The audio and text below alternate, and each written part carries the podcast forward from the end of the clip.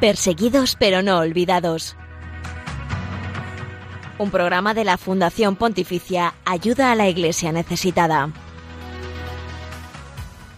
Buenos días, eh, bienvenidos a este espacio de Radio María, que es puente de información, oración y caridad con la iglesia pobre y perseguida en el mundo. Gracias por acompañarnos en Perseguidos pero no olvidados. Hoy, 16 de julio, celebramos a Nuestra Señora del Carmen.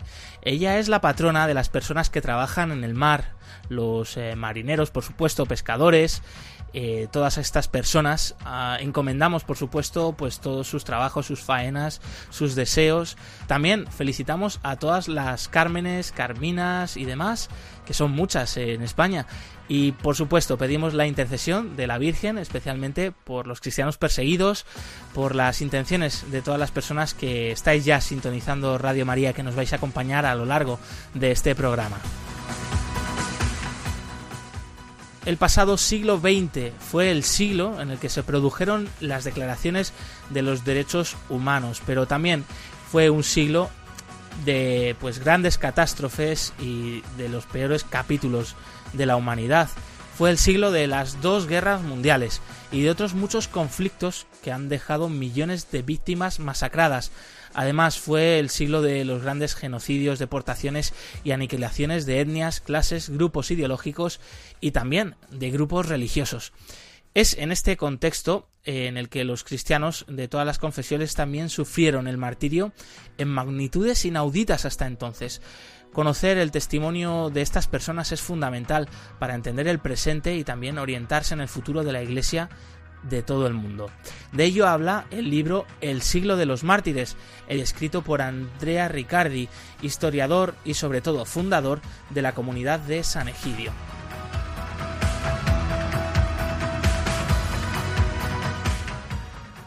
El mes pasado, nuestros compañeros acudieron a la presentación de esta obra, El siglo de los mártires, y compartiremos el testimonio de su autor en este acto, en el que habló de los mártires, del significado del martirio y de la apuesta de, que hizo San Juan Pablo II para que su testimonio no cayera en el olvido. Reconoce Andrea Riccardi que fue él, San Juan Pablo II, la fuente de inspiración para realizar este trabajo que ha hecho pues eh, muy bien, de forma muy rigurosa como historiador y, escritor. Escucharemos como, como adelantamos en unos minutos a Andrea Riccardi este testimonio de los mártires del siglo XX, el siglo de los mártires.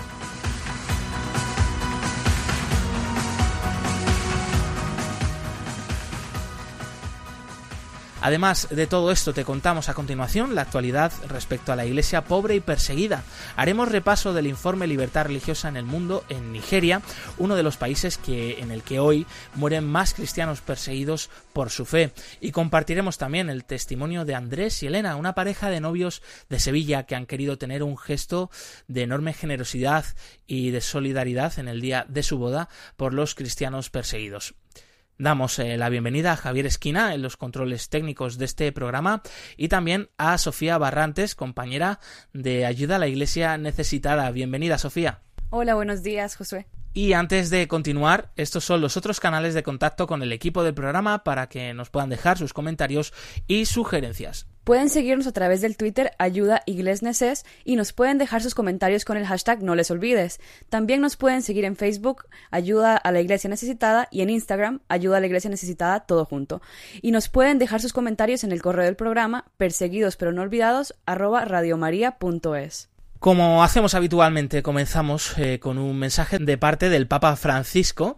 Eh, en esta ocasión hemos querido recuperar el vídeo mensaje de sus intenciones de oración en el mes eh, de marzo del pasado año 2017, en el cual el Papa pues dirigía sus, sus oraciones especialmente por los cristianos perseguidos.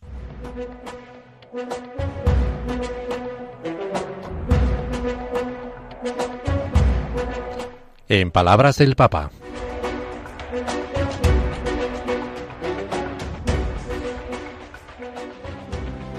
¿Cuántas personas son perseguidas por motivo de su fe, obligadas a abandonar sus casas, sus lugares de culto, sus tierras, sus afectos? Son perseguidos y ejecutados por ser cristianos, sin que los persecutores hagan distinción entre las confesiones a las que pertenecen. Les hago una pregunta. ¿Cuántos de ustedes rezan por los cristianos que son perseguidos? Anímense a hacerlo conmigo para que experimenten el apoyo de todas las iglesias y comunidades por medio de la oración y de la ayuda material.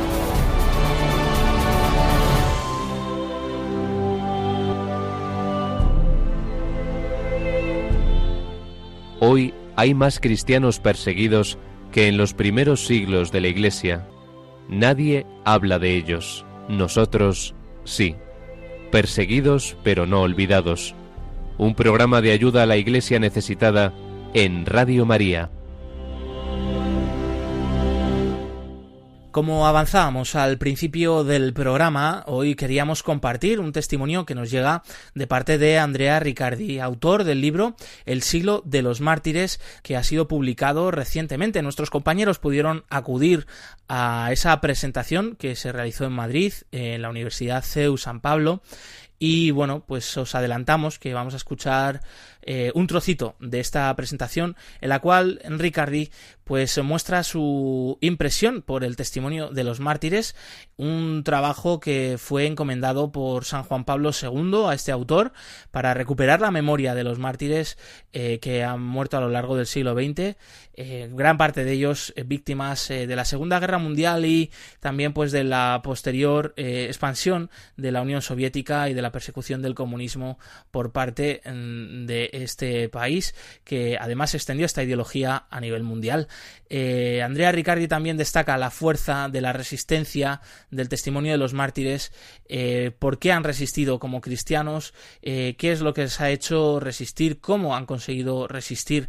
Dice el autor que esto es un gran misterio, pero que sin duda refuerza la idea que tuvo San Juan Pablo II, que la debilidad, en la confesión humilde, sencilla de estas personas que en muchas ocasiones confesaron a Jesús en los peores momentos de su existencia, cuando estaban a punto de morir, eh, encierra un, gran misterio de que detrás de eso pues está la fuerza de la fe, el amor de Dios, eh, también el Espíritu Santo. Escuchamos entonces a Andrea Riccardi. Quiero decir, quiero decir una palabra sobre por qué he escrito este libro y cómo lo he escrito. Yo tengo una deuda inmensa con Juan Pablo II. Proprio perché nel clima del recupero della memoria dei martiri ho concepito questo libro. Porque precisamente en el clima de la recuperación de la memoria de los mártires ha concebido este libro. Guardate che la memoria dei martiri era un campo impossibile. Mirad que la memoria de los mártires era un campo imposible. Prima di tutto perché la maggior parte dei cristiani erano convinti che la nostra storia era una storia di persecutori e non di perseguitati. En primer lugar, porque la mayoría de los católicos estaban convencidos de que nuestra historia es una historia de perseguidores y no de perseguidos. E poi, secondariamente, c'era una concezione del martirio molto frammentaria. Y luego había una concepción del martirio muy fragmentaria. Legata a alcune memorie. Vinculada a algunas memorias al di fuori di quella che era una vera cultura del martirio. Más allá de lo que era una verdadera cultura del martirio. La svolta si chiama San Giovanni Paolo II. El cambio se llama San Juan Pablo II. È lui che ha spiegato ai cristiani del Novecento Es él quien ha explicado a los cristianos del siglo XX che il martirio è realtà attuale. Que el martirio en realidad es actual. Cioè lui che aveva vissuto il martirio. Es decir, él que había vivido el martirio durante l'occupazione nazista. Durante la ocupación nazi. Cioè l'aveva vissuto, l'aveva visto. Lo había visto más que vivido. E è quel brano che ha citato Don Juan Antonio. Es el pasaje que ha citado Don Juan Antonio. E lui che lo aveva visto durante il comunismo. Él lo vio durante el comunismo. E lui si era reso conto y él se dio cuenta que la Chiesa è un popolo di martiri. de que la Iglesia es un pueblo de mártires. E la sua idea del martirio es su idea del martirio. Esorbitava da un'idea classica e canonica. Exorbitava di una idea classica o canonica. Non solo perché lui allarga l'idea di martirio, è il caso di Massimiliano Kolbe, al martirio per la carità. No solo él dilata la idea del martirio, por ejemplo, el caso de Massimiliano Kolbe, los mártires de la caridad. Ma perché lui era convinto che la maggioranza dei martiri fossero ignoti e non saliranno mai all'onore degli altari, come si diceva. Sino porque él estaba convencido de, de, que la mayoría de los mártires serán desconocidos y no tendrían el honor de subir a los altares. E secondo la tradizione polacca aveva l'idea del popolo di. Y según la tradición polaca tenía la idea del pueblo de mártires. E del martirio di popolo. Y del martirio del pueblo. E quando lo interrogano. Y cuando lo interrogan sobre la Shoah, el holocausto, un uh, intellettuale francese il cui nome ora non mi ricordo, por un intelectual francés de cuyo nombre no me acuerdo, gli chiede ma si può dire che i 6 milioni di ebrei morti della Shoah sono martiri? Le preguntó, ¿se puede decir que los 6 millones de judíos muertos durante la Shoah son mártires? E lui risponde in un certo senso sì. Y él dijo, en un cierto sentido, sí. Cioè era l'idea di un dramma terribile, di un secolo violento che aveva distrutto la storia e che aveva colpito i cristiani. Era la idea de un drama terrible, de un siglo muy violento que había destruido la historia y a los cristianos. Io credevo di conoscere la storia della Chiesa del Novecento. Yo creía conocer la historia de la Iglesia del siglo XX. Più o meno. Más o menos. Da buono storico. Como historiador que soy. E mi sono trovato davanti a una proposta storiografica. Y me he encontrado ante una propuesta historiográfica. Che veniva da lui. Que venía de él. Provare a scrivere la storia del martirio del Novecento. Tratar de escribir la historia del martirio del siglo XX. Io ho pensato che non era una cosa difficile. Yo pensé que no era algo difícil. E mi sono immerso nella documentazione perché a Roma è stata raccolta molta documentazione nella Commissione Nuovi Martiri. Y me he sumergido en la documentación porque en Roma, a Roma llegó, llegó muchísima documentación eh, de la Comisión de los Nuevos Mártires. E più mi immergevo in questa documentazione. Y cuanto más me sumergía en esta documentación, più capivo che non conoscevo le catacombe della storia del cristianesimo. Comprendía más que no conocía las catacumbas de la historia. E allora ho scelto di scrivere questo libro come un mosaico. Y he elegido, he escogido escribir este libro como un mosaico. Perché ogni tessera di questo mosaico, Porque cada tesela de este mosaico, ogni storia, cada historia è un messaggio. es un mensaje. E tutte insieme sono un messaggio. Y todas juntas son un mensaje. E così questo è un libro di storie differenti e di un'unica grande storia. Por tanto, este es un libro de historias diferentes, pero también de una única gran historia. Io non sono mai stato male quando scrivevo un libro. Yo nunca me he sentido mal cuando he escrito un libro. Sì, stavo male perché l'editore mi telefonava e io non glielo mandavo. Estaba mal cuando el editor me llamaba y yo no le mandaba el Ma texto. basta spegnere il telefono Basta con apagar el teléfono o minacciare che non lo scrivi più. o amenazar con que no lo vas a escribir Stavo male perché perdevo le cose. o porque me per- perdía las cosas.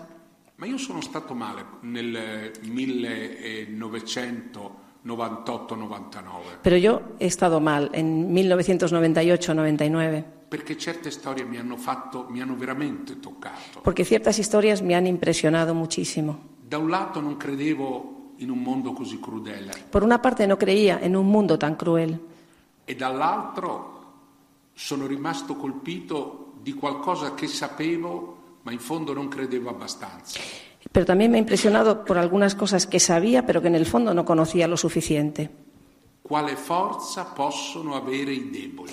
Es la fuerza que pueden llegar a tener los débiles. Quale forza possono avere gli umili? ¿Qué fuerza pueden llegar a tener los humildes? Perché hanno resistito? ¿Por qué han resistido? Come hanno resistito? ¿Cómo han resistido? Cioè, c'è un mistero di una forza. Hay un misterio de una fuerza. È la forza dell'agonia di Romero, Es la fuerza de la agonía de Romero. quando viene a Roma Cuando vino a Roma e gli consigliano di non tornare. y le aconsejaron que no volviera.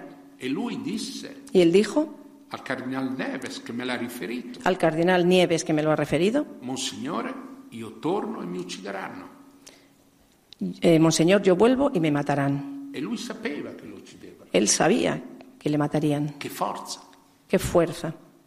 Quale forza i trappisti dell'Atlas in Algeria per restare? Como la fuerza que tuvieron los hermanos trapenses de mm, Nuestra Señora del Atlas en, Algeria, en Argelia y se quedaron. Follia, forse. Quizá locura. Ma il martire è sempre un po' un folle di Cristo. Pero el mártir es siempre un poco un loco por Cristo. Non è un eroe. No es un héroe. Conosciamo, e io ho provato a mettere in rilievo le paure dei martiri. Conocemos, y yo he tratado de ponerlo de relieve, el miedo de los mártires, desiderio di non morire. el deseo de no morir. Ma salvare la- propria vita non vale più del desiderio di compiere la propria missione. Pero salvar la propia vida no vale más que el deseo de cumplir la misión. Stare con la propria gente, Estar con la gente de uno, essere pastori, ser pastor, le suore che assistono i malati di Ebola e dicono chi resterà con i malati. Las, herma- las monjas que ayudan a los enfermos de ébola y se preguntan quién ayudará a estos enfermos. E allora noi qui ci troviamo davanti a quello che per me personalmente è stata la rivelazione delle viscere della Chiesa. Aquí nos encontramos ante lo que para mí me ha parecido que es la revelación de las vísceras de la Iglesia. E mi sono convinto Y estoy totalmente convencido, me he convencido, che il testamento dei martiri que el testamento de los mártires è qualcosa che noi dobbiamo aprire, es algo que debemos abrir. è un- una grandissima eredità Es una gran herencia. ed è significativo che tre papi così diversi, Y es muy significativo que tres papas tan distintos, San Giovanni Paolo II, Benedetto XVI e Papa Francesco, San Juan Pablo II, Benedicto XVI y Papa Francisco, abbiano sentito con una forza incredibile il tema del martirio. hayan sentido con una fuerza increíble el tema del martirio. Gli ultimi due hanno visitato la nostra chiesa di San Bartolomeo, come eh, il vescovo ha ricordato. Los dos últimos han visitado nuestra iglesia de San Bartolomé en la isla Tiberina, como don Juan Antonio ha mencionado, Perché in fondo i cristiani in tante parti del mondo sono uccisi perché donne e uomini di unità. porque en el fondo tantos cristianos en el mundo son asesinados porque son hombres y mujeres de unidad. Uno si chiede, Monsignore, perché va distrutto un piccolo villaggio cristiano in Siria o in Iraq? Uno se pregunta, Monseñor, ¿por qué tiene que ser destruido un pequeño pueblo en Siria o en Irak? Perché i cristiani devono essere eliminati? ¿Por qué tienen que ser eliminados los cristianos? Perché bisognava eh, eliminare quei poveri monaci di Notre Dame de l'Atlas? Porque había que, ¿Por qué había que eliminar a esos pobres monjes de Notre Dame del Atlas? Non erano presenze potenti, No eran presencias poderosas, eppure davano fastidio, pero fastidiaban, perché erano uomini di pace e di incontro. porque eran hombres de paz y de encuentro. E poi l'altra esperienza impressionante, Y la otra experiencia impresionante, che nella mia modesta vita que en mi vida modesta. io ho conosciuto i martiri. yo he conocido a mártires. Io ho conosciuto Frère Christian de Chergé, Yo he conocido a Frère Christian de Chergé, ho mangiato con lui, he comido con él, ho parlato con lui, he hablado con él. mi sembrava uno come me. Me parecía uno como yo, E poi ho, ho visto il suo martirio. Pero luego he visto su martirio. E ho sentito un'enorme distanza tra me e lui. y he sentido una gran distancia entre él y yo.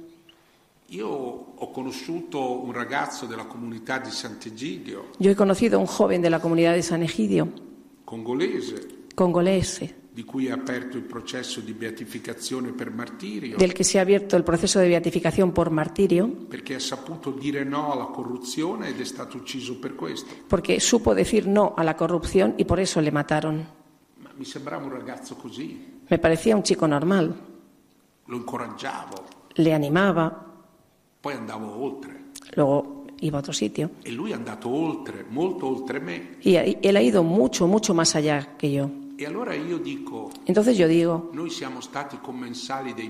nosotros hemos sido comensales de los mártires e y sin, y sin embargo somos los mismos, siempre los mismos.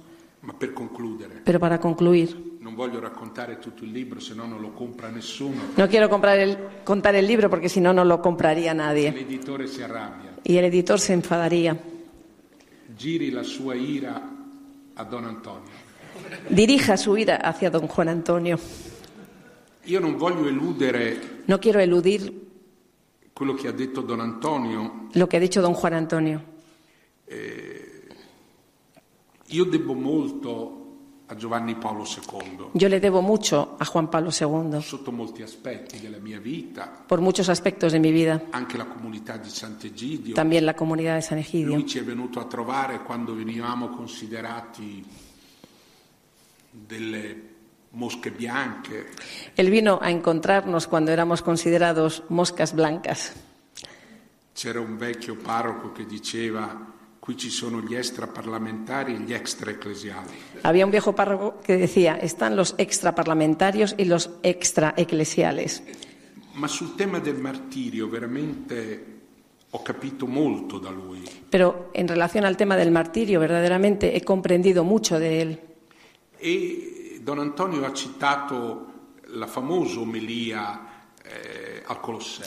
Don Juan Antonio ha citado la famosa homilía en el Coliseo. E io ricordo che lui aveva le bozze davanti Yo recuerdo que él tenía las pruebas delante, e le aveva guardate. las había mirado. Poi lui era un intellettuale Él era un intelectual e ai libri gli dava del lei. y a los libros les trataba de usted.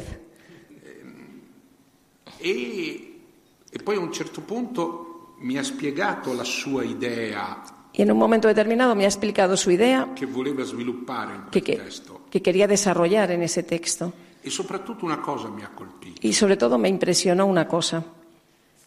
Lui diceva il martire è prigioniero del persecutore. Él decía, el mártir es prisionero del perseguidor. Questo è banale, Esto es banal, ma il persecutore è prigioniero del martire. pero el perseguidor es prisionero del mártir. Sono una coppia. Son una pareja. Non ho capito subito, No comprendí de inmediato, ma mi ha molto colpito Però mi- perché l'ho ritrovato nel processo a Padre Puglisi, pero me ha impresionado porque lo he encontrado en el proceso del padre Puglisi, ucciso da un mafioso asesinado por un mafioso, e quel mafioso è rimasto prigioniero di quello che aveva ucciso. y ese mafioso eh, es prisionero del- de, quien había asesinado, tanto que ha sido el principal testigo del martirio. E poi l'altra idea grandiosa Y luego la otra idea grandiosa è l'unità dei cristiani nei es la unidad de los cristianos en los mártires. Noi siamo in un momento di ecumenismo difficile. Estamos en un momento difícil para el ecumenismo. Noi vediamo il nostro Papa che va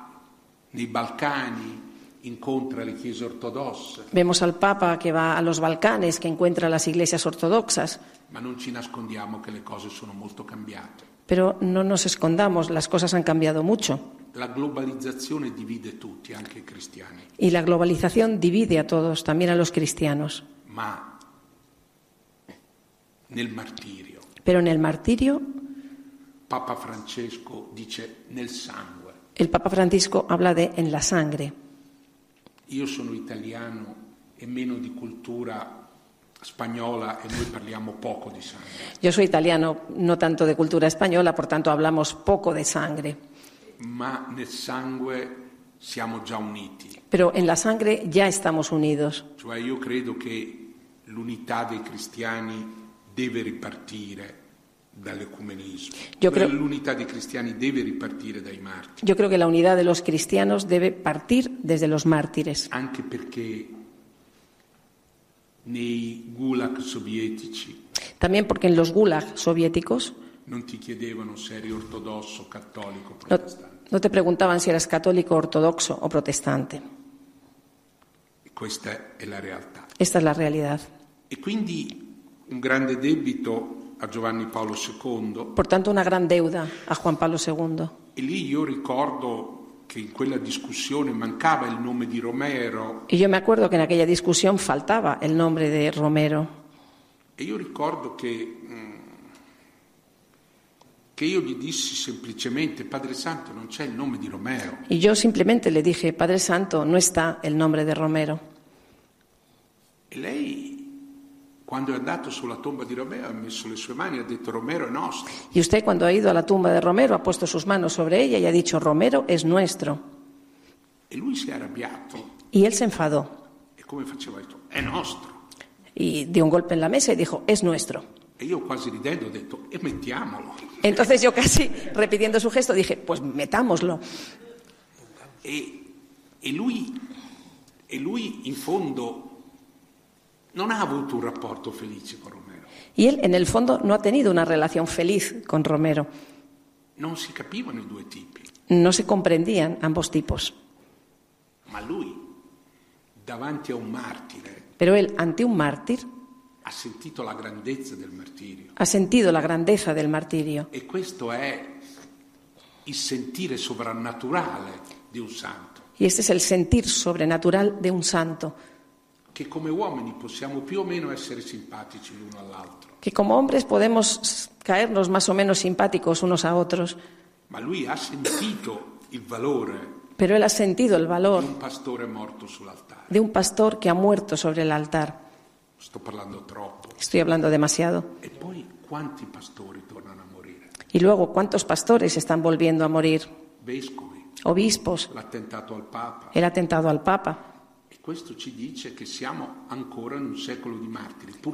Y esto nos dice que todavía estamos en un siglo de mártires, desgraciadamente. Este testimonio que acabamos de escuchar, estas palabras de Andrea Ricardi, de verdad no tienen en ningún desperdicio, por eso queríamos compartirlo con todos ustedes aquí en Radio María, en Perseguidos pero no olvidados. Seguimos, tenemos por delante todavía eh, varias partes eh, de este programa, como es el eh, testimonio de Andrés y Elena, una pareja de novios de Sevilla que han querido tener un gesto solidario el día de su boda y también te traemos, te acercamos la situación de la libertad religiosa en un país como Nigeria, uno de los lugares donde hoy eh, siguen sufriendo más por su fe nuestros hermanos en la fe, los cristianos, y también donde más eh, cristianos mueren asesinados a causa de su fe.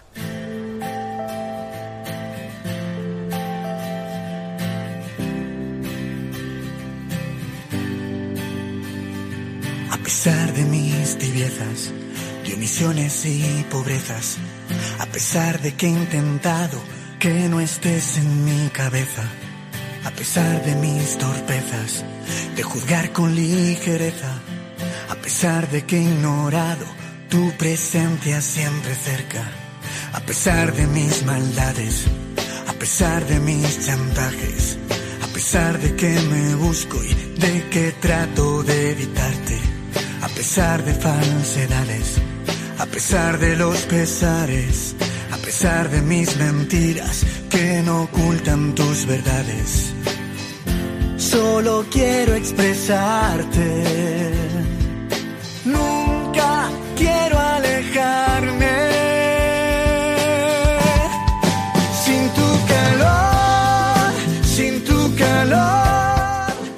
Continuamos, continuamos aquí en Perseguidos pero no olvidados en Radio María.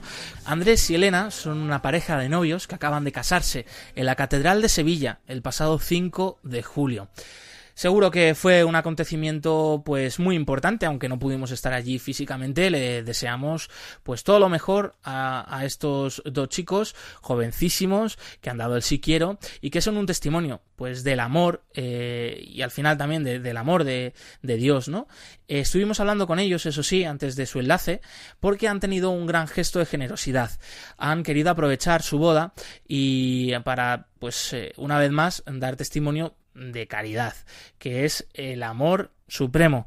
Y ese regalito que normalmente se suelen entregar en las bodas, ellos han querido hacer un gesto solidario y donar la cantidad que se gastarían en hacer ese regalo, que bueno, pues a veces es una plantita o eh, un abanico o algo así, pues para un proyecto de ayuda a la iglesia necesitada, en concreto para ayudar a niños cristianos de Siria.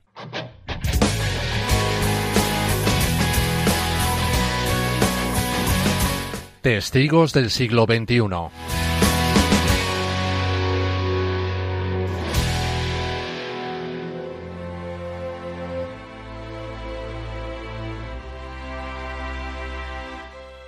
y nos lo cuentan ellos mismos. En primer lugar, habla Andrés, Andrés Blanco, eh, continúa hablando Elena Gómez, y la primera pregunta que le, que le dirigíamos era en qué se concreta este gesto de caridad que vais a hacer por vuestra boda.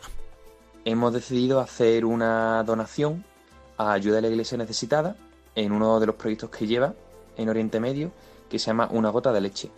que ayuda a niños en Siria e Irak que han sufrido la devastación de la guerra. Nosotros cuando nos planteamos hacer un regalito, un donativo a, a los invitados en nuestra boda, pues dijimos, bueno, pues quizás el regalito muchas veces queda como algo anecdótico y realmente tampoco le cambia la vida a nadie, sino que es un detallito y, bueno, veíamos que, tampoco hacía falta, ¿no? Que igual merecía más la pena eh, hacer un donativo con todo ese dinero y que al final se destinase a personas que de verdad lo necesitan y que igual pues no tienen las situaciones ni económicas, ni sociales, ni vitales como para pues a lo mejor estar celebrando una boda o una celebración como la hacemos nosotros.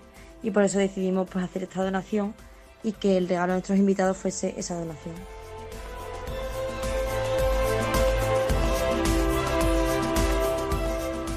Andrés y Elena, sin duda, son dos chicos eh, muy comprometidos, traspasados por el testimonio de Jesucristo en sus vidas y lo hacen patente, pues en este gesto de que su boda, pues no solo sea un momento eh, romántico, como nos suelen vender, ¿no? Eh, en el mundo, un momento, pues para disfrutar, muchas veces también, pues mera fachada, ¿no? Sino que han querido que sea una oportunidad más para dar testimonio de qué es lo que hace la Iglesia alrededor del mundo.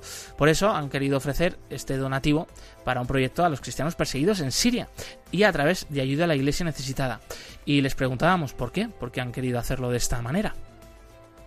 Nuestra ambición por trabajar con ayuda a la Iglesia necesitada viene de la mano de nuestra mm, del conocimiento que tenemos de los cristianos perseguidos, de la, labor y bueno, cómo nos apela a nosotros la labor que hace ayuda a la iglesia necesitada en los diferentes países del mundo. Al final, pues estando con personas que de verdad lo necesitan y que están poniendo en peligro su vida por defender su fe. Nosotros conocimos ayuda a la iglesia necesitada hace ya varios años, eh, sobre todo a raíz de la guerra de Siria en Siria y en Irak, pues que bueno, a través de los medios de comunicación y de tantísimos periódicos digitales, eh, sabíamos que Ayuda a la Iglesia Necesitada era una de las principales organizaciones que estaba muy volcada con los cristianos que estaban siendo perseguidos por el Estado Islámico. Y nosotros también hemos podido tener la oportunidad de ser voluntarios y de colaborar con algunos proyectos como por ejemplo el de la, el de la letra hebrea NUN. Y, bueno, y ahora no queríamos dejar pasar esta oportunidad para seguir acordándonos de los cristianos perseguidos y de todos aquellos niños pues, que, han, que han sufrido y que siguen sufriendo la guerra en, aquellos países. Y por último, hablábamos con Andrés y Elena que por qué era importante para ellos eh, pues la vida de los cristianos perseguidos y de cómo esto también a ellos les había tocado personalmente y les había ayudado pues también en su día a día también en su testimonio pues como novios ahora como matrimonio y bueno, básicamente el proyecto con el que estamos colaborando va dirigido a los niños más pequeñitos y bueno, lo que, lo que hace es el aporte de, la alimentación básica de los niños, ni siquiera les dan otro tipo de alimentos, ¿no? Pero por lo menos para cubrir las necesidades básicas de la leche de los niños. Y nada más, bueno, eh, desde aquí pues le queríamos agradecer ayuda a la Iglesia necesitada, pues todas las facilidades que nos ha dado para hacer esta donación, todos los agradecidos que, que han estado, nosotros estamos más agradecidos todavía y también pondremos un cartelito y bueno, una especie de publicidad para dar a conocer este proyecto entre nuestros invitados y para que los más de 200 personas que vengan a la boda lo conozcan y esperamos que ellos también puedan colaborar. Así que muchas gracias por todo. Muchas gracias. Eh, les deseamos lo mejor, que tengan un, que sean un matrimonio santo y que pues sean también luz para muchas personas en su día a día. Este es el testimonio eh, que por último nos han dejado Andrés Blanco y Elena Gómez, recién casados. Que Dios les bendiga.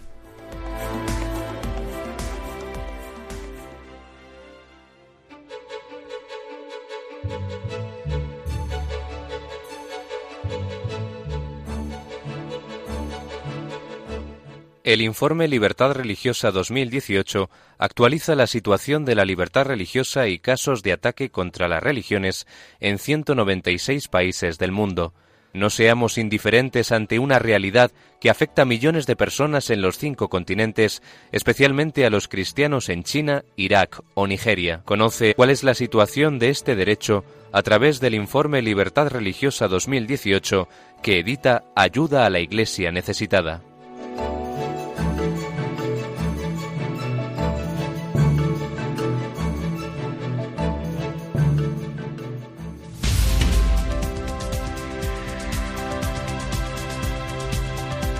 Libertad religiosa en el mundo.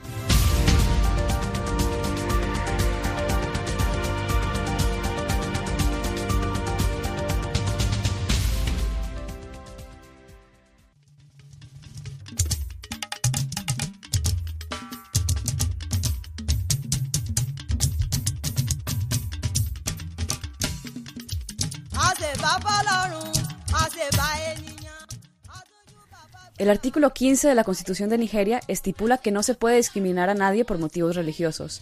Nigeria es una república federal democrática, compuesta por 36 estados y el territorio de la capital federal, donde se encuentra la capital del país, Abuya.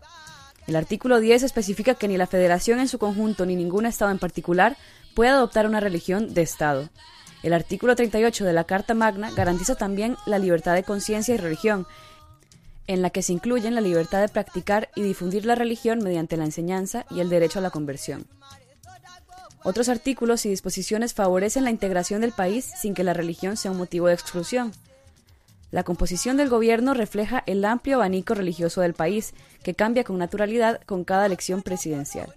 Por ejemplo, Muhammad Buhari, ex general del, del ejército, ejerce la presidencia del país desde el 29 de mayo de 2015. Buhari es musulmán. Su predecesor, Goodluck Jonathan, era cristiano. El actual vicepresidente Yemi Osinbajo es miembro de una comunidad cristiana protestante, la Iglesia Cristiana Pentecostal Redimida de Dios. Igual que en tantos otros países de África, en Nigeria existe una brecha entre lo que está consagrado en la Constitución y lo que ocurre en realidad. Por ejemplo, cuando el gobierno del presidente juró el cargo, tuvo que enfrentarse a graves problemas como la corrupción y la pobreza generalizada. A nivel económico, el país depende en gran medida del petróleo y del gas natural. Durante el periodo que se estudia en este informe Libertad Religiosa 2018, el país se vio obligado a centrarse en una serie de cuestiones como los conflictos que se desarrollan en distintas zonas. Entre ellos destacan los siguientes. La guerra contra la milicia de Boko Haram y el terrorismo yihadista en el noreste del país y en los vecinos Camerún, Chad y Níger ha dejado más de 20.000 muertos desde 2009 más de 2.000 millones de refugiados, millones de personas que dependen de la ayuda humanitaria, miles de mujeres y jóvenes secuestrados, esclavizados o reclutados para las milicias y los atentados terroristas.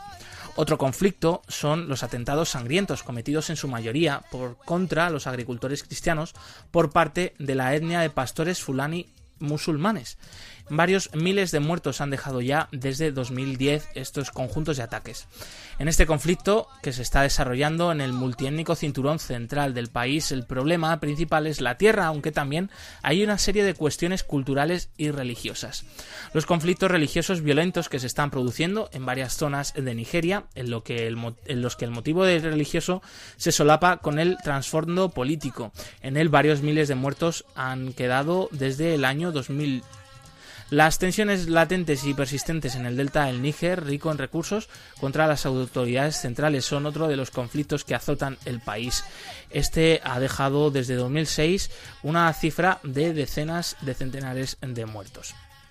En general, la adscripción religiosa representa un papel importante en el sistema político de Nigeria. En consecuencia, el conjunto de partidos refleja la composición étnica y regional del país. Las ambiciones y sensibilidades de los individuos y los grupos son, con frecuencia, más significativas que los programas de los partidos. La situación se ve agravada por el elevado número de partidos políticos que hacen que el sistema sea ingobernable.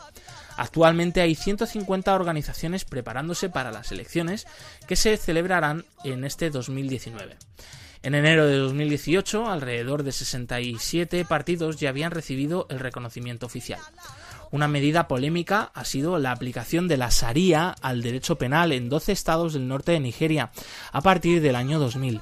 Las cuestiones penales sobre las que tienen competencia los tribunales de la Sharia islámica varían de unos estados a otros. En el estado de Zamfara, al noroeste de Nigeria, las causas penales son competencia de los tribunales de Sharia, cuando todas las partes son musulmanas. Estos tribunales pueden juzgar e imponer sanciones basadas en las leyes penales islámicas, sanciones entre las que se encuentran la flagelación, la amputación de miembros y la lapidación. Se debate si las leyes de la Sharia son compatibles con la Constitución Federal de Nigeria, sobre todo en el ámbito del derecho penal. Sin duda, la introducción de la ley islámica en las causas penales ha aumentado las tensiones entre cristianos y musulmanes en muchas partes del país.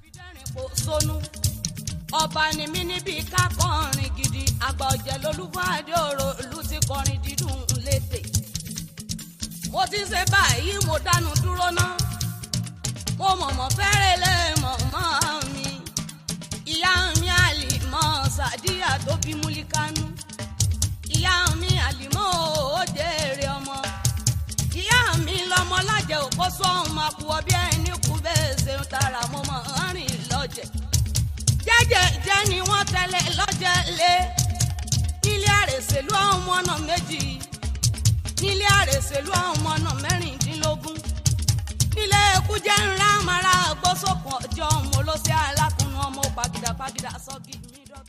Dada la cantidad de atentados cometidos por grupos islamistas o yihadistas durante el periodo estudiado en este informe, la situación de la libertad religiosa en Nigeria no ha mejorado y sigue siendo enormemente tensa.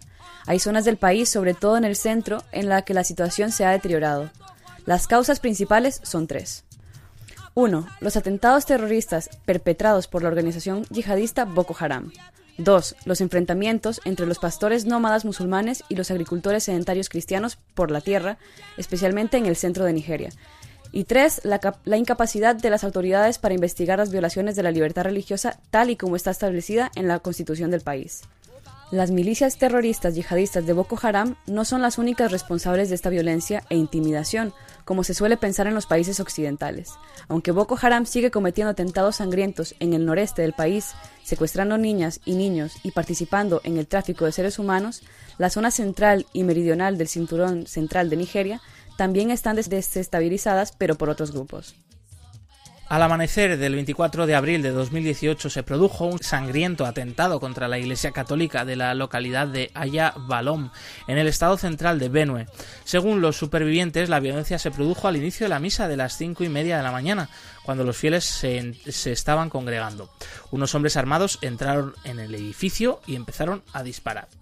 Los presentes, aterrorizados, trataron de huir nueve personas, entre ellas los concelebrantes, los padres Joseph Gore y Félix Tiloya, murieron asesinadas, muchas otras resultaron heridas. Según las mismas fuentes, los fulani habían dejado su ganado pastando en los alrededores antes de asaltar el pueblo y la iglesia, pertrechados con armas de fuego y machetes. Después de atacar la iglesia, el grupo armado arremetió contra 60 viviendas y graneros. Los habitantes huyeron a los pueblos vecinos. La oficina de prensa de la diócesis de Makurdi publicó unas declaraciones diciendo lo siguiente: Confirmamos las muertes de los padres Joseph Gore y Félix Tiloya en el, en el atentado mortal perpetrado por los pastores yihadistas en la localidad de Aya Balón, en la parroquia de San Ignacio Ukpor Balón. El responsable de comunicación social de la diócesis, el padre Iorapu, afirmó que los Fulani también habían llevado a cabo masacres en otros pueblos de la zona, pero al parecer la policía no había tenido noticias de los ataques cometidos en otras localidades de este estado de Benue.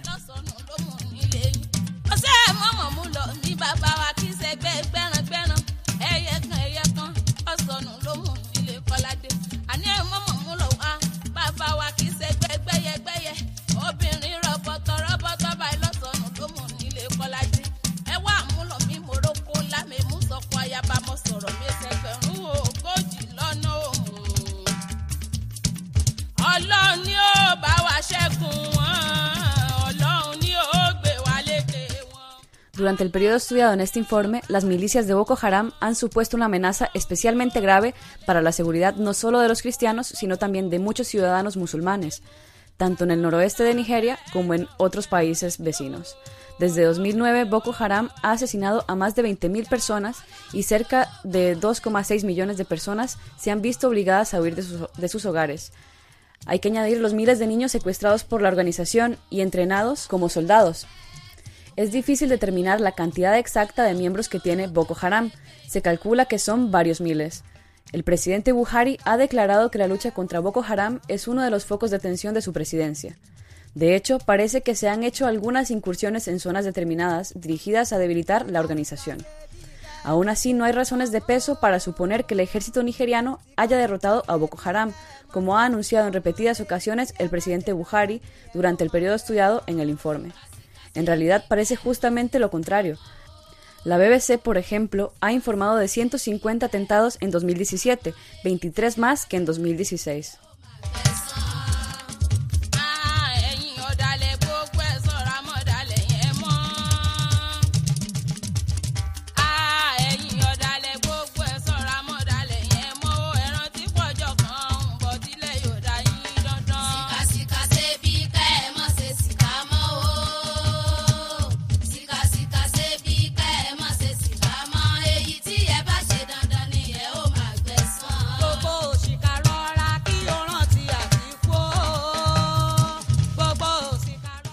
Las perspectivas de futuro para la libertad de religión en Nigeria dependen de tres cuestiones fundamentales. En primer lugar, ¿conseguirá el gobierno de Abuya garantizar la seguridad en las zonas del centro y el noreste de Nigeria golpeadas por la crisis?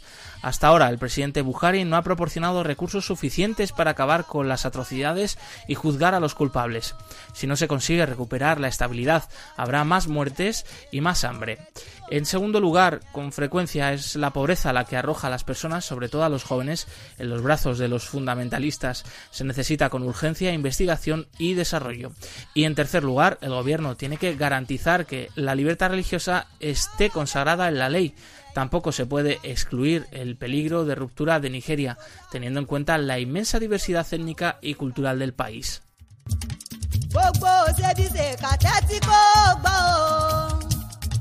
Tẹ́tí kó gbọ́ ọmọ sọ pé ò gbọ́rọ̀ orin tiwa. Fọláṣadé mo tún ti dé mo fẹ́ máa kọrin ní méje mẹ́jọ. Èmi gbajúmọ̀ òṣèré mo tún ti dé mo fẹ́ máa forin ṣe wáàsí ọ̀rọ̀. Mo ti wá ṣetán tí mo fẹ́ máa. Para más información, el informe completo de la libertad religiosa en Nigeria y en cualquier otro país del mundo lo pueden consultar en la web www.ayudalaiglesianecesitada.org.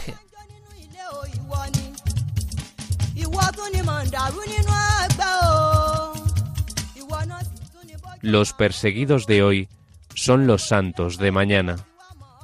Padre Berenfried van Straten, fundador de Ayuda a la Iglesia Necesitada.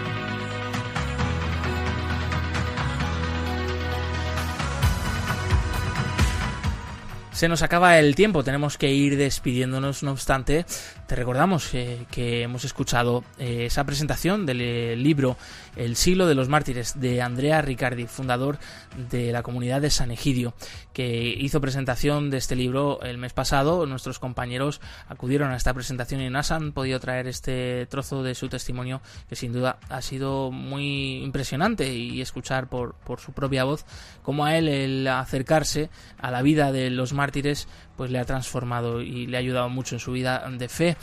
Te recordamos que puedes volver a escuchar este programa en el podcast de Radio María. Continúa aquí la programación con el rezo del Ángelus. Nos volvemos a escuchar el próximo 23 de julio. Movidos por el amor de Cristo al servicio de la Iglesia que sufre, un fuerte abrazo y hasta pronto. Adiós.